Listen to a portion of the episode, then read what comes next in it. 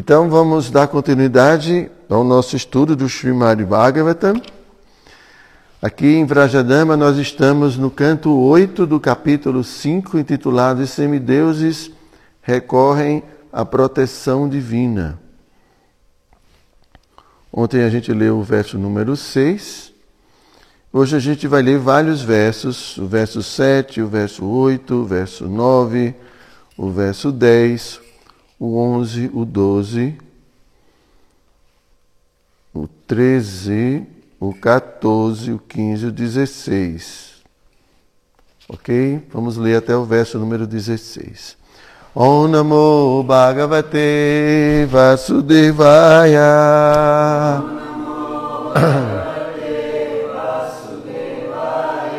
Om Namo Bhagavate Vasudevaya.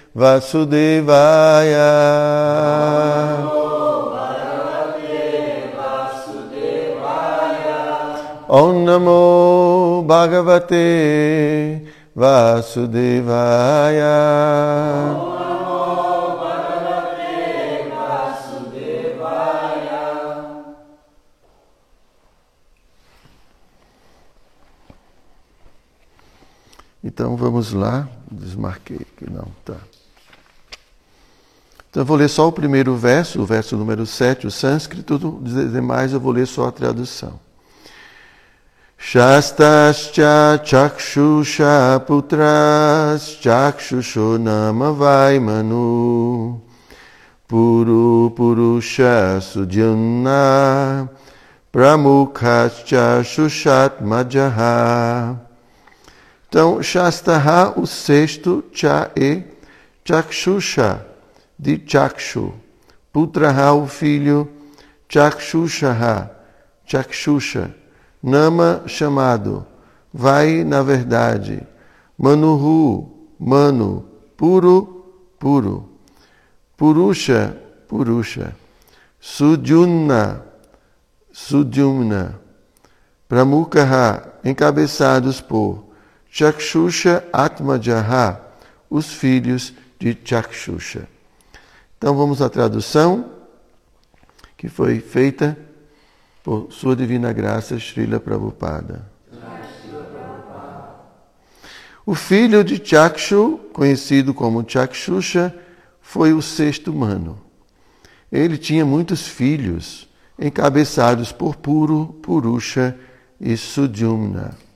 Oito Durante o reinado de Chakshusha Manu, o rei dos céus era conhecido como Mantradruna. Entre os semideuses contava-se com Ápias e entre os grandes sábios estavam Ravishman e Viraka. Verso 9. Neste sexto milênio do Manvantara, o Senhor Vishnu, o mestre do universo, apareceu sob sua apareceu sob sua expansão parcial. Ele foi gerado por Vairaja no ventre da esposa deste, Devasambhuti, e seu nome era Adita. Batendo o oceano de leite, Adita produziu néctar destinado aos semideuses. Sob a forma de tartaruga, ele movia-se para lá e para cá, carregando sobre suas costas a grande montanha conhecida como Mandara.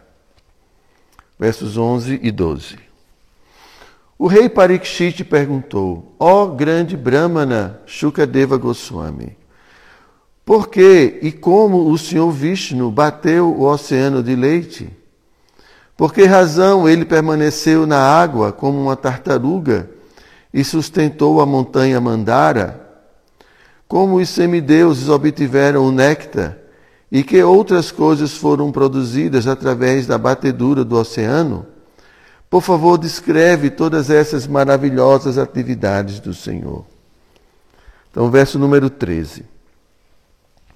Meu coração está perturbado pelas três condições miseráveis da vida material, ainda não está saciado de ouvir-te descrever as gloriosas atividades do Senhor, a suprema personalidade de Deus, que é o mestre dos devotos. Verso 14. Shri Sutta Goswami disse: Ó Brahmanas eruditos, reunidos aqui em Naimisharanya, quando foi assim interpelado pelo rei, Shukadeva Goswami, o filho de Dwapayana, congratulou-se com ele e então esforçou-se por continuar descrevendo as glórias da suprema personalidade de Deus. Então Shukadeva Goswami disse, esse é verso 15 e 16. Quando os Asuras, com suas armas serpentinas, atacaram os semideuses e lutaram severamente com eles, muitos semideuses tombaram e perderam suas vidas. Na verdade, eles não puderam ganhar novo alento. Naquela época, ó rei, os semideuses haviam sido amaldiçoados por Durvasa Muni. Os três mundos estavam paupérrimos e, portanto, as cerimônias ritualísticas não podiam ser realizadas. As consequências disso eram muito funestas. Então vamos ao significado.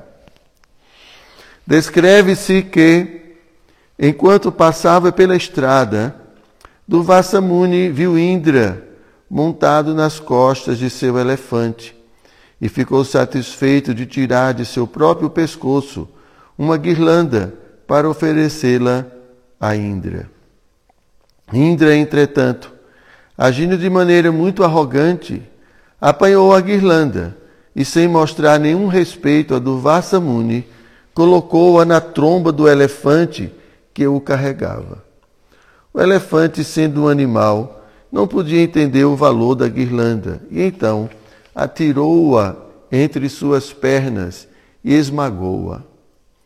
Presenciando este comportamento insultuoso, Durvasa Muni imediatamente amaldiçoou Indra a tornar-se um pobretão, desprovido de toda a opulência material.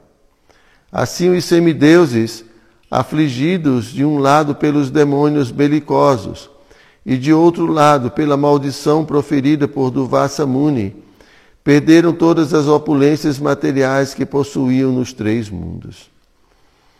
Ser extremamente opulento em, em bens materiais é, às vezes, muito arriscado. A pessoa que tem opulência material não se importa com ninguém e, desse modo, comete ofensas contra grandes personalidades, tais como os devotos e os grandes santos. É nisto que dá Dhana Durmadandha. Muita riqueza faz as pessoas ficarem cegas se isto acontece mesmo com Indra em seu reino celestial, que falar então de outros seres deste mundo material? Quando alguém é materialmente opulento, deve aprender a ser sóbrio e bem comportado com os Vaishnavas e pessoas santas. Caso contrário, ele acabará caindo. Shila Prabhupada aqui, Jai. Om Agyanati Mirandasya Agyanam Jana Shalakaya Chakshu Militam Jina तस्मै श्रीगुरवे नमः। श्रीचैतन्यामनोभीष्टं स्तप्तं जेन भूतले स्वायरूपकदा मह्यं ददाति स्वापदं तिकम् नमो विष्णुपदाय कृष्णप्रेष्ठाय भूतले श्रीमातेर्दयानन्द गोस्वामिनीति नामिने नमो विष्णुपदाय Krishna Prestaya Bhutale Srimati Bhakti Vedanta Swami Niti Namine Vanchakalpatarubhyasya Kripa Sindhubhya Eva Cha Patitanam Pavanebhyo Vaishnavebhyo Namo Namaha então nós vamos iniciar aqui uma história muito interessante, que é essa história da batedura do Oceano de Leite. O Oceano de Leite é o oceano em que fica situado a ilha onde o Senhor Vishnu reside, né? A ilha de Shweta Dvipa. E aqui inicia é, assim, a descrição desse passatempo a partir é, da pergunta de Parikshit Maharaj. Parikshit ficou muito curioso e ele queria ouvir é, mais detalhes sobre essa história, né, de como o Senhor Vishnu assumiu essa forma de tartaruga, por que ele fez tantas perguntas. E agora, né, Shukadeva Goswami vai, é, vai narrar essa história. Né, para aqueles que estão nos acompanhando, que não têm ainda familiaridade com o Srimad Bhagavatam, o Srimad Bhagavatam ele possui vários diálogos paralelos. Né? Então a gente viu aqui no verso anterior Sutta Goswami, não Shukadeva, Sutta Goswami falando para os sábios. Então, depois que Parikshit fez todas as perguntas, agora Shukadeva Goswami vai narrar a história. Então agora a gente vai ver o outro diálogo que é entre Shukadeva Goswami e Parikshit Maharaj. E qual é o contexto dessa história? Aqui é a eterna luta entre os semideuses, né, os devas e os Asuras. Então é explicado que essa, que essa, essa luta ela ainda continua existindo. Então a gente vê né, a guerra entre o bem e o mal, né, e mesmo nesse mundo a gente percebe essa, uh, essa, essa luta entre os devas e os asuras, entre os devotos, entre as pessoas divinas e as pessoas materialistas, as pessoas ateístas, os asuras. É, e também dentro do, dentro do universo, dentro, entre as galáxias. Né? É, eu sei que tem pessoas que nem acreditam que possa existir vidas em outros planetas. E a gente aqui já está falando que não só existe vida, como existe briga entre essas pessoas. Existe toda. Existe uma administração universal. Né? Existe uma administração é, intergaláctica. É interessante que, bom, só para contextualizar aqui, como tem muitas pessoas que estão nos assistindo, e tem uma, uma, uma, um comentário né, de Chico Xavier, como ele tem essa mediunidade não é muito proeminente e tudo, de que ah, assim no futuro, né, a gente iria receber né, pessoas de outros planetas, como já aconteceu na cultura védica, né, e tudo. E ah, porque há um governo, há um governo intergaláctico, né, e eles, em, dados momentos, eles intervêm. Então, é, o grande, a grande preocupação é a guerra nuclear, né? porque vai influenciar não só o planeta Terra, como vai influenciar né, toda uma estrutura, né, que, porque é uma, uma estrutura harmoniosa né, do universo. Porque todos eles estão interligados. Né. Então é interessante porque eles falam que né, quando esse pessoal vier, ou se eles vierem, né, e então a turminha daqui que se acha muito importante, né, vai se deparar que entender que governar a terra não é nada, é governar um bairrozinho, alguma coisa assim, né? Porque a gente né, tem essa, essa ilusão de dominar tudo, de controlar, de ser, né? Então, ah, ah, já se sabe, né? já tem muitos dados sobre a vinda de extraterrestres. Só que eles, muitos deles, são asuras, e outros são devas. É. Então, existe essa disputa constante, mesmo nessa dimensão né, intergaláctica. Meu mestre espiritual, quando fala do Mahabharata, ele descreve o Mahabharata como é, tendo essa instância, descreve essa instância. E é justamente esse, esse episódio, né, onde os devas lutam com os asuras e esses Asuras, após serem derrotados pelo Senhor Vishnu, eles vêm se esconder aqui no planeta Terra. Então tem toda essa história. Né? Então isso faz parte é, do Srimad Bhagavatam. Né? Descrever toda essa situação, porque à época isso era muito comum. Os semideuses, os devas, participavam dos rituais, eles eram convidados. O próprio Senhor Vishnu, ele descendia e vinha participar dos rituais. Em muitas situações a gente vê a presença do Senhor Vishnu. Então, o Senhor Vishnu, ele é quem coordena toda a manutenção, toda a harmonia né, desse universo especificamente. Né? Cada universo tem um Kshirodakashai Vishnu, tem um Vishnu que mantém tudo. Né? Então isso era muito comum, mas como nós entramos em Kali Yuga, então não existe mais. Né? Bom, tem a gente pátrica, né? que ainda pode é, fazer alguma cerimônia adequadamente e atrair o Senhor Vishnu com os mantras, né? ele canta muito bem os mantras e tudo. então, em Kali Yuga, né, nós não temos, é, assim, somos muito caídos. Né? Então, é, é, essas entidades superiores, elas não se sentem muito inclinadas a vir, virem né, dar um passeio por aqui. Está meio feio o negócio, né? As pessoas são muito bárbaras, muito estúpidas, muito irreligiosas. É uma cultura muito chu, é, chu, é? Não, de Shudra. Uma, uma cultura Shudraksha. uma cultura muito inferior, né? E eles não se sentem atraídos. Né? Quando a gente vê a, a cultura védica, né, os princípios, os valores né, são muito elevados, as virtudes. Né? Então, é, eles eram atraídos, o próprio Senhor Vishnu, mas a nossa situação, não. Né? Então, ah, aqui está falando que. Então, que os semideuses, eles foram amaldiçoados. Então, ele está falando do o contexto da, do início da história, o contexto, né? que os semideuses, isso aconteceram várias vezes, né? Os semideuses são interessantes, né?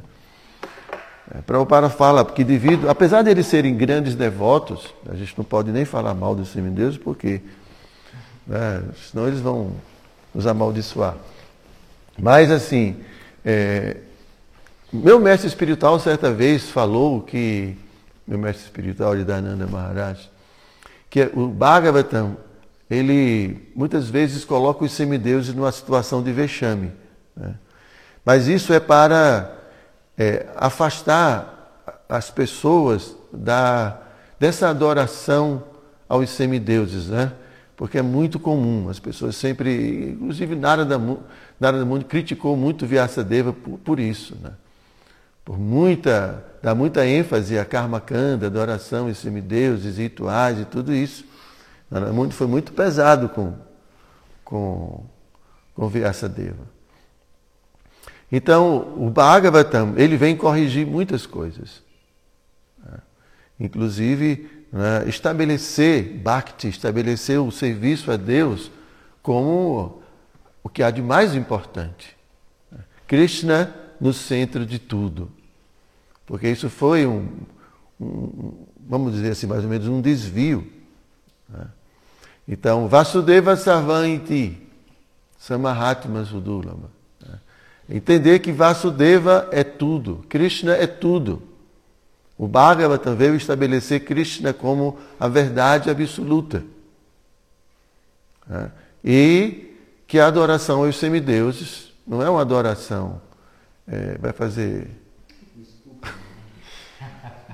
Não posso falar aqui, né? Bom, então, é, ah, essa adoração aos semideus, mesmo Krishna na Bhagavad Gita critica. Né? Então a gente vê muitas vezes os semideuses, é, muitas histórias que a gente fica pensando, pô, mas como é que essas pessoas são tão elevadas se envolvem com situações assim? Né? Indra, meu Deus do céu, Indra está em muitas histórias. E aqui mais uma, né? Tem outra história que, bom, mas vamos nos concentrar nessa, né? Então, é, Prabhupada explica que pelo fato dos semideuses estar muito, estarem muito é, envolvidos com o modo da paixão, é porque existe o modo da paixão também nos planetas celestiais. Não, é, só, não só existe bondade, bondade, paixão e ignorância. E o serviço deles é o serviço de controlar, de administrar. Então, é, é, é um modo da paixão. Então, às vezes, eles se influenciam. Eles têm muita opulência, faz parte do, da posição deles, do posto deles. Né? Então, eles têm. Então, devido a esse contato constante com o modo da, da paixão, né? então eles se influenciam. Né? Por isso que é bom a gente morar em Vrajadama que está sempre em contato com o modo da bondade, né? É, devido a. Porque a natureza é o modo da bondade. Não é? Não é, Vichado? então, e o que, é que acontece com Indra? Ele, em, em um momento, ele se encontra com o Duvasa Muni. O Duvasa Muni é um yogi muito conhecido, muito conhecido. Né? Ele é quase como Narada Muni, está em todas as histórias, né? Inclusive até com Radharani, né? Ele, ele abençoa Radharani. Né? Graças a Deus, né? Que não foi nenhuma maldição. Assim. Mas como é que ele ia amaldiçoar Radharani? Né? Radharani fez um arroz doce assim tão especial que ele ficou muito assim êxtase, né? E ele deu uma, uma bênção de que tudo que ela cozinhasse é, prolongaria a vida de quem comesse e seria como um néctar. Aí mãe achou depois que soube disso, né? Não, a verdade tem que cozinhar todo dia para o meu filho. Né? Acho que quando o filho do Vichala nascer, vai pedir para é, a Krishnakari cozinhar todo dia, né? Com néctar, né? Pra... Ô, oh, Krishnakari, cozinhe para o meu filhinho. Porque Krishna tudo que ela cozinha, né, Prabhu? Vai ser muito saboroso. Não sei se prolonga a vida, né? Tem que diminuir o óleo, né? Tem muito óleo. Então, é, então é, Duvassa Mundi é famoso por amaldiçoar. Tem muitas histórias de Duvassa Mundi. Eu acho que eu já contei uma história dele com Duryodhana. Duryodhana como como uma forma de, de é, destruir os pândavas, ele se submeteu a servir do Vassamuni. Né? E ele conseguiu agradar do Vassamuni, assim, se, se entregou completamente do Vassamuni, fez tudo o que ele queria. E no final do Vassamuni, peça uma benção. Ele disse, ah, eu quero que você vá em dado horário, é, ah, assim, ter um encontro com o Yudhishthira Maharaj. Né? E eu queria que você fosse lá para agradar os pândavas, para, né? mas que você fosse num horário. Né?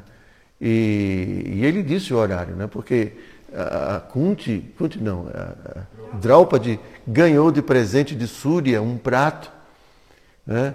que enquanto ela não comesse naquele prato, e terminasse a refeição, aquele prato produziria ilimitada praçada.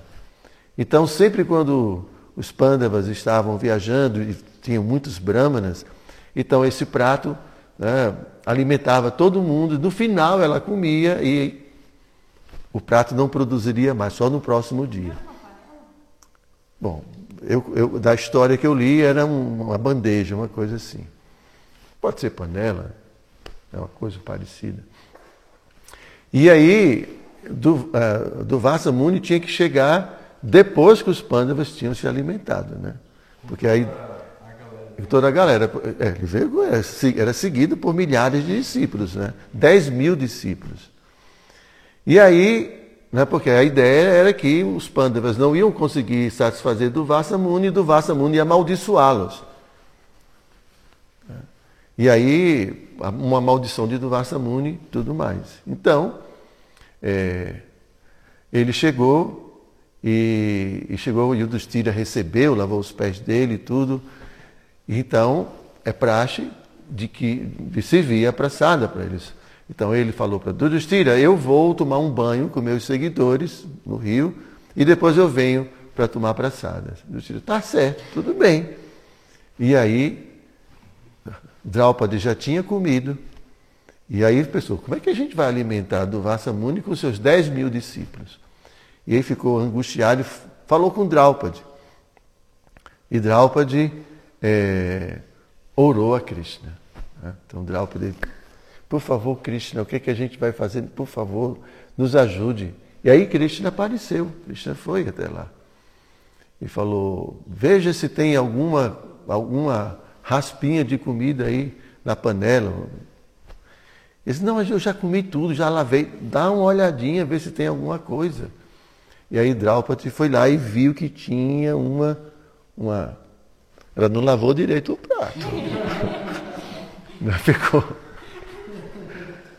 E aí, na floresta, né? Acho que não tinha detergente, essas coisas. E ela não lavou bem, então ficou um pouquinho. Aí Krishna pegou. Quando Krishna comeu, então ele ficou muito satisfeito. E no mesmo instante, todos os sábios e do Vassamundi se sentiram cheios. Né? E todo mundo arrotando. Eita, vamos embora daqui, porque a gente não, a gente não vai conseguir comer mais nada. Né? Se a gente for lá, né? e preparou tudo aquilo para a gente, então a gente chegar lá e não comer nada, isso vai ser uma grande ofensa de Judistira e ele, eles foram embora. Né? E aí assim Krishna. Então, assim, tem muitas histórias de Durvasa Muni, com, com Ambarisha Maharaj também. E aqui, é, Indra se deu mal, né? Se deu mal. Porque ele ficou muito arrogante. É, do Muni, com todo o prazer, tirou uma guirlanda dele, imagine só, né? e ofereceu a Indra. Indra olhou a guirlanda assim, né? e deu, colocou, assim, acho que nem colocou nele, né? pegou e aceitou a guirlanda e colocou na tromba do elefante, assim, desconsiderando né, as bênçãos de, de Duvassa Muni. E o elefante pisou. Né? Bom, o elefante fez aquilo e, e, e Duvassa Muni viu a atitude de Indra, ah, ele ficou, Duvassa Muni ficou extremamente irritado. Né? Porque isso faz parte. Né? Austeridade muito seca. Então essas pessoas que executam austeridade assim em demasiado, torna o coração seco, fica muito rígido, muito duro. Né? Por isso que Pátraca é sempre muito doce, ele não faz austeridade. Né? Ele fica sempre assim, né? comendo docinho, comendo essas coisas. Então, é, assim, a nossa prática não tem esse tipo de austeridade tão severas. Né? Mesmo Prabhupada fala, né? Prabhupada, uma aula de Prabhupada fala quando ele fala dos sannyasis mayavadis, eles dizem eles são muito austeros. Bom, os verdadeiros, né? os autênticos, são muito austeros. Mas os sannyasis Vaishnavas não são assim. Eles são mais brandos. Então, Duvassa Muni ficou muito irritado e na mesma hora amaldiçoou Indra né, a se tornar um pobretão. Quer dizer, a pior coisa que podia acontecer com Indra, né? porque eles desfrutam de muita opulência, de muita riqueza e tudo. E aí, por um lado, os semideuses, né, que são administrados por Indra, Indra é o rei dos céus, então ficaram, num lado, ficaram muito pobres, né? e por outro lado, eles eram, estavam sendo perseguidos pelos Asuras. Eu acho que tem a história né, de, de qual é a história que Indra também é Brihaspati, né? que amaldiçoa também Indra, é, e Indra perde toda a misericórdia do mestre espiritual. Não é Brihaspati, que é o mestre espiritual, né? Que Indra não oferece respeitos quando Brihaspati chega à sua assembleia. E Indra não oferece respeito. Aí quando Brihaspati percebe isso, desaparece. E Indra fica procurando, procurando, procurando, e ele some completamente. E aí como ele ofendeu o mestre espiritual, ele perdeu toda a potência. Então ele, os, os Asuras conseguiram dominar os semideuses e tomar conta de tudo. Porque perderam a força. Sukracharya, que é o, o mestre, não sei se é mestre espiritual, porque é, era o mestre do, dos Asuras.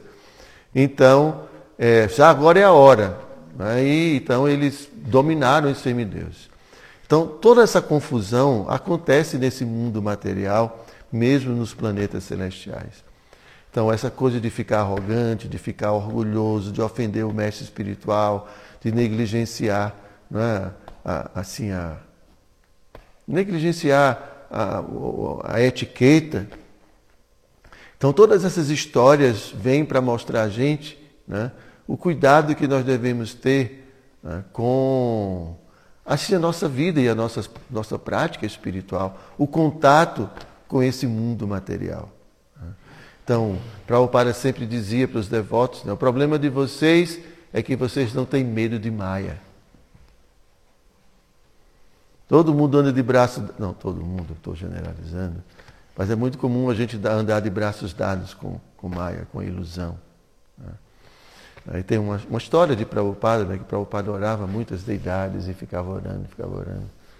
E o devoto, certa vez, perguntou a Prabhupada né, por que, que, que, que ele orava. Né? Ele falava, ele estava pedindo proteção contra Maia. É, a ilusão. A ilusão, é, Maia é a rainha desse mundo. A ignorância. E a ignorância é a doença. A ignorância é a doença principal. Né? Prabhupada fala que reside dentro do nosso coração, a ignorância. Ignorância não é falta de conhecimento. Também, ignorância é falta de conhecimento como também ignorância é pensar que o que sabe é a verdade. Trocar, né, é, é, é, é, aceitar determinado conhecimento como sendo verdade, uma vez ele sendo uma mentira, sendo um equívoco. Qual é a principal mentira, Prabhu, desse mundo? A mentira do século. Diga aí. Hã? Me considerar, considerarmos que somos esse corpo material. Então, muita gente, muitas pessoas têm, a, a, têm como conhecimento né, a ideia que somos o corpo material. Então, muita gente vive em base a esse conceito, a essa crença, ou esse, esse conhecimento. A gente está dentro do corpo, experimenta o corpo, e muitas vezes a gente conclui que somos o corpo. Isso é conhecimento. Mas é um conhecimento que não é uma verdade. Nem todo conhecimento é verdade. Então, por isso que esse mundo, é, Maia, a ilusão, é assim, a, quem predomina, a ignorância. E todos nós estamos submetidos a isso constantemente. Estamos submetidos à mentira constantemente, a todo instante. Minuto após minuto. Por isso que um devoto, ele respeita a Maia, ele respeita a ilusão. No sentido de que ele entende a força que, esse, que essa ilusão, né, que a força que, que essa ilusão está a, a, sub, assim, a força que ela tem e que, e que nos submete a ela. Muito poderosa. Constantemente. Então, esse é um outro tema, né? Mas é isso. Então, a, então os semideuses estavam é, empobrecidos e o que, que Prabhupada fala mais aqui? Tem essa maldição. Ah, então aqui Prabhupada fala uma coisa interessante para a gente concluir aqui. Que ser extremamente opulento em bens materiais é, às vezes, muito arriscado. Na verdade, qualquer condição que a gente tenha nesse mundo, essa condição é uma condição necessária para aprendermos alguma coisa. Seja pobreza, seja riqueza. O que é que eu venho aprender né, com a riqueza? O que é que vocês acham? Hum? O que é que a gente vem aprender com a riqueza? O que é que uma pessoa rica precisa aprender? Que a riqueza é de Krishna?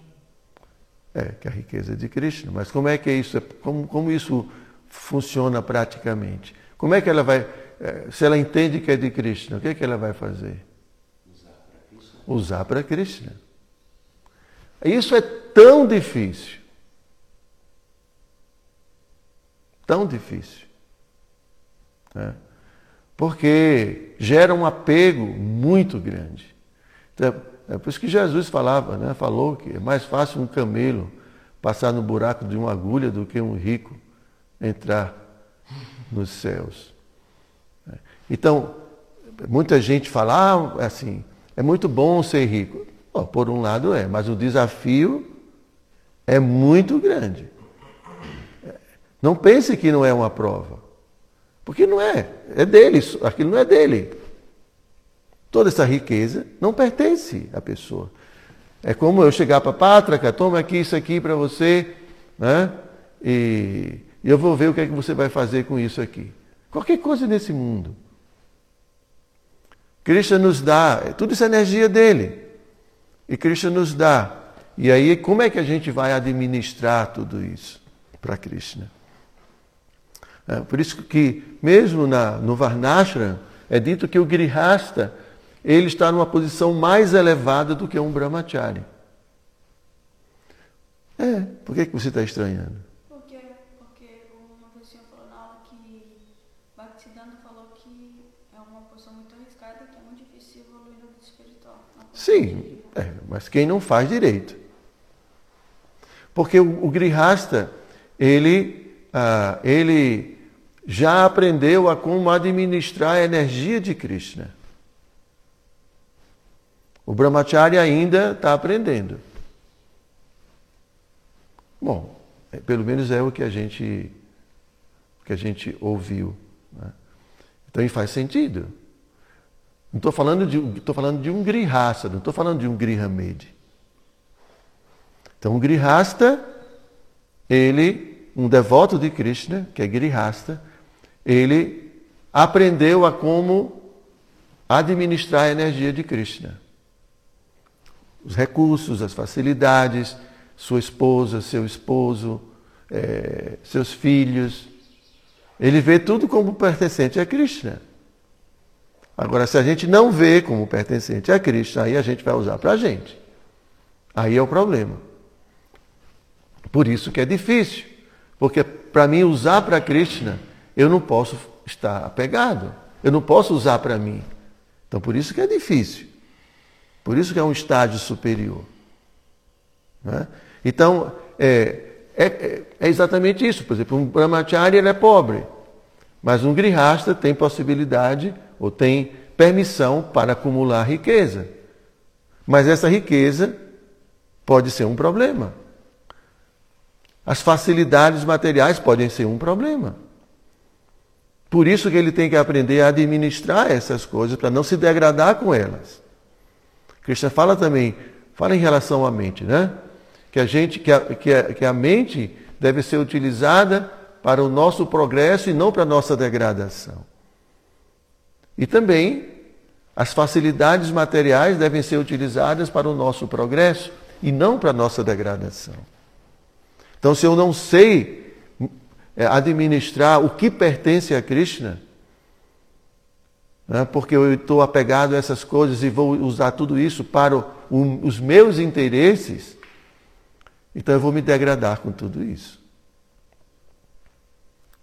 Até chegar um momento que, que também vai enjoando, vai, a gente vai envelhecendo, aí o corpo também já não.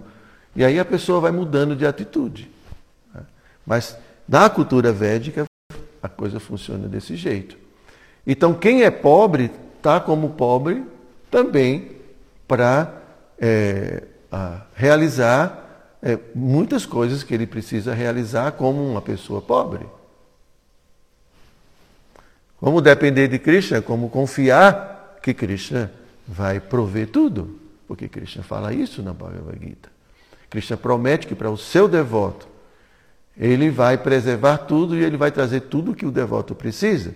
Isso são as palavras de Krishna, não são as minhas palavras. Não é o que eu penso nem o que eu acho. É o que Krishna diz. Em várias vezes, em vários momentos, Krishna fala isso na Bhagavad Gita. Inclusive, ele até pede para Juna falar: Juna, declare que meu devoto nunca perece. Meu devoto. É, então, Krishna está falando do seu devoto. Que devoto é esse? É, aí tudo bem. Se é um devoto mais ou menos, porque Krishna ele recompensa proporcionalmente. Então, quando o devoto é completamente rendido a Krishna, quando ele entrega de fato sua vida à autorrealização como sua prioridade, aí Krishna, ele diz né, que ele né, preserva o que a pessoa tem né, e traz o que falta na vida do devoto. Ok? Então, são situações. Em cada situação, em cada situação da vida da gente, nós temos algo a aprender. Então, todo, em, em cada situação existem as dificuldades da vida. Né? Talvez quem é pobre, vamos dizer assim, pobre, né? se preocupa muito né? com o seu futuro, sua sobrevivência. Quem tem muito dinheiro está muito apegado a como usar tudo isso para desfrutar desse mundo e não perder essas coisas. Cada um com a sua realidade. Né? Então é isso, vou parar por aqui. Se alguém tiver alguma pergunta, um comentário. Oi, Jagner. É, eu tenho uma pergunta. Como que a gente pode é, aceitar, esse, como o senhor falou aqui, que Krishna pede para a gente declarar que o devoto nunca perece? É, como os devotos, as pessoas em geral, podem compreender isso? É, porque muitas vezes acontecem coisas que com a nossa própria, com o nosso senso criado pela interação material, a gente acha que aquilo é um sinal de estar perecendo. Ou... Perecendo. É. Em devotos, por exemplo, já houve perseguição no, no, na Rússia, por exemplo, com os devotos. Na Ucrânia, muitos devotos estão morrendo por conta da guerra. Então, como que o devoto pode ver isso e não cair na, na ilusão de pensar que ah, são devotos e estão perecendo? É, a, a ideia é que Krishna está vendo a alma né, acima de tudo. Na própria Bhagavad Gita, quando Krishna fala para Arjuna, por que, que você está se lamentando, Arjuna? Né? Arjuna não queria lutar, ele não queria matar aquelas pessoas. Inclusive, do lado oposto tinham muitos devotos. Né? Faziam parte da família de Krishna, o próprio exército de Krishna. A Krishna deu o seu exército para o lado oposto. Mas qual é a principal ideia de Krishna, do diálogo de Krishna com Arjuna? Ele estava vendo a alma. Né? E, e, e, esse é, assim, eu acredito que esse é o referencial de Krishna. Ele, a alma, a, Krishna vai, principalmente, né? É, Krishna está vendo o, o, o bem-estar da alma, finalmente, né? Uma vez dentro desse mundo material, nós estamos submetidos às coisas desse mundo material. Por isso que Krishna fala: aprenda a tolerar e não se perturbe. Faz parte. Faz parte. Viver no meio dos Asuras, Krishna vem para proteger os devotos dos Asuras, mas até que Krishna venha, muita coisa acontece. Krishna não está intervindo o tempo todo. Acontece as coisas. Quando Hiranyakashipu estava aqui dominando tudo, os semideuses foram até Krishna e falaram, Krishna, tudo bem, aguarda um pouquinho, daqui a pouco eu chego lá. Não é que Krishna desceu imediatamente e resolveu tudo. Né? Então, é, é, Krishna tem seus planos e todo mundo, de alguma forma, está aprendendo alguma coisa né, com tudo isso. Né? Então, é, quanto mais apego a gente tem ao corpo, a essa, a essa roupa, mais a gente sofre, mais a gente tem dificuldades de entender.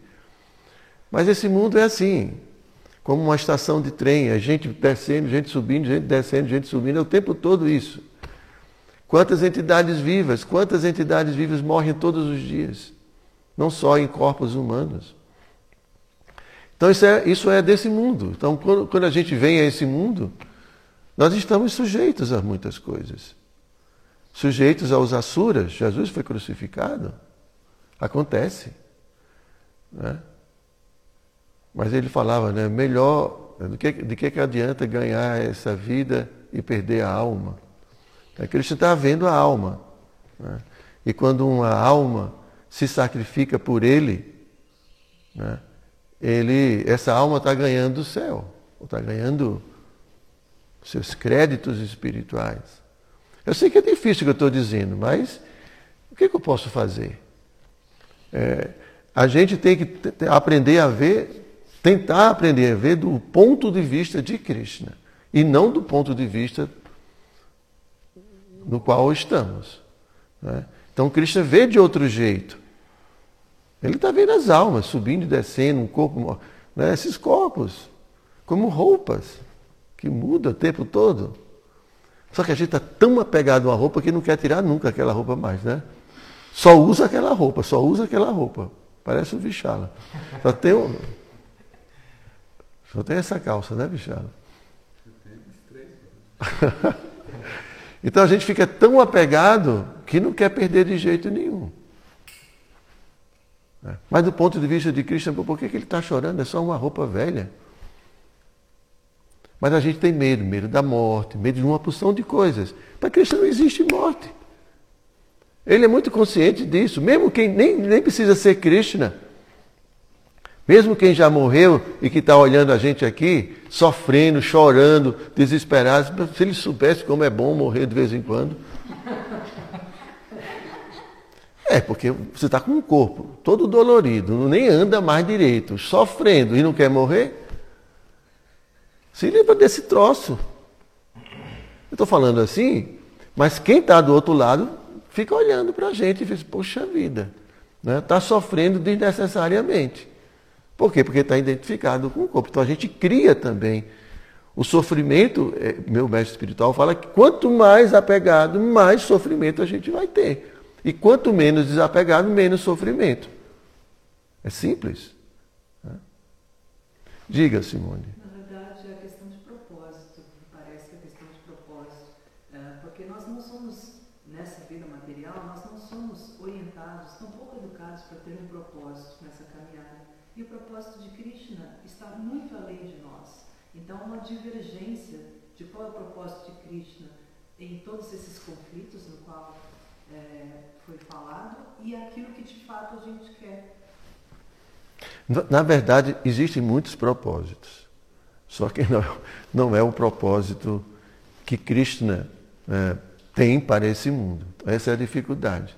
Porque as pessoas querem ser ricas, querem se destacar, querem poder, elas estão se movendo motivadas por tudo isso, por essa felicidade material. Né? E Krishna criou o um mundo para uma outra coisa, para a autorrealização. Né? Claro, satisfazer ah, os anseios da alma né, iludida, mas ao mesmo tempo proporcionar a autorrealização, que todo mundo volte para casa. Eita, já são seis e cinco. Vamos lá, só mais uma pergunta. É do Prana Krishnadas. Reverência, a história de Sudama é muito emblemática. O senhor poderia explicar gratidão? Eita, Prabhuji, é uma, é uma, é, é, teria sido uma outra aula. né? Assim, me desculpa, eu estou preocupado mais assim, com, com todo mundo. Tá? É, bom, Sudama era um amigozinho de Krishna, do, do, do Gurukula. E ele cresceu, era um brahmana muito pobre, e a, a, a esposa é, praticamente morria de fome, porque eles eram, e, e ela pedia, olha, Krishna é seu amigo, ele é tão rico, vai lá pedir alguma coisa para eles. Não, não quero incomodar Krishna com nada. E eles eram muito, muito pobres, muito pobres. E ela insistia, insistia, insistia, e da noite ele resolveu visitar Krishna, mas não tinha nada para levar para Krishna. Ele era tão pobre que ele foi catando um pouco de arroz em cada casa, arroz inflado. Aqui não é muito comum, mas na Índia é muito comum. Né? Ele, ele não tinha nada, foi pedindo esmola para poder levar alguma coisa para Cristo. Escondeu o arroz todo inflado, todo quebrado, mas num pedacinho de papel. E chegou lá, num palácio, aquela coisa assim, e Krishna recebeu né, com, toda, com toda a opulência, e lavou os pés dele, até Rukmini ficou olhando, meu Deus do céu, como é, quem é essa pessoa e tal. E, e Krishna ali cuidando dele, colocou no trono de. E, né, Krishna sabia. E aí Krishna no final Né? Falou, o que, é que você veio trazer para mim? Não, Cristian não trouxe nada, não. E, e, e, com vergonha, né? Imagine só. Cristo sendo servido com aqueles pratos de ouro, aquelas coisas, e ele com um pedacinho de plástico com um arrozinho inflado ali. Plástico que não tinha na época, né? Mas assim, tinha, um, sei lá, alguma coisa assim. E aí Cristo, pum, pegou, né? Sabia de tudo, pegou, começou a comer e ficou em êxtase. Irukimini quis também, então, aquela. Né? E, e ele, no final da conta, não pediu nada. Mas quando eles voltam para casa, ele nem reconhece, porque tá, fica procurando a casa dele, só encontra um palácio aqui. Uma... Diz, Cadê minha casa? Onde é que foi parar? Aí a esposa dela, a esposa dele, toda bonita, toda enfeitada, ô oh, meu, meu querido. A Christian tinha dado tudo né, para ele, né, sem ele, sem ele mesmo pedir, porque Christian já sabe. Cristo sabe do que a gente precisa. Né? E Cristo sabe, olha, se eu der mais para o pátrica, ele vai se enrolar. Então vou deixar ele pobrezinho, porque senão eu já sei. Agora esse aqui pode ser rico. O Vichala pode ser rico porque realmente ele é desapegado. Ele pode ter tudo que vai dar tudo para Krishna. Aí pronto. Não vai dar corda para se enforcar. Né? Então, gente, muito obrigado. Grantaraja Srimad Bhagavatam Ki Jai.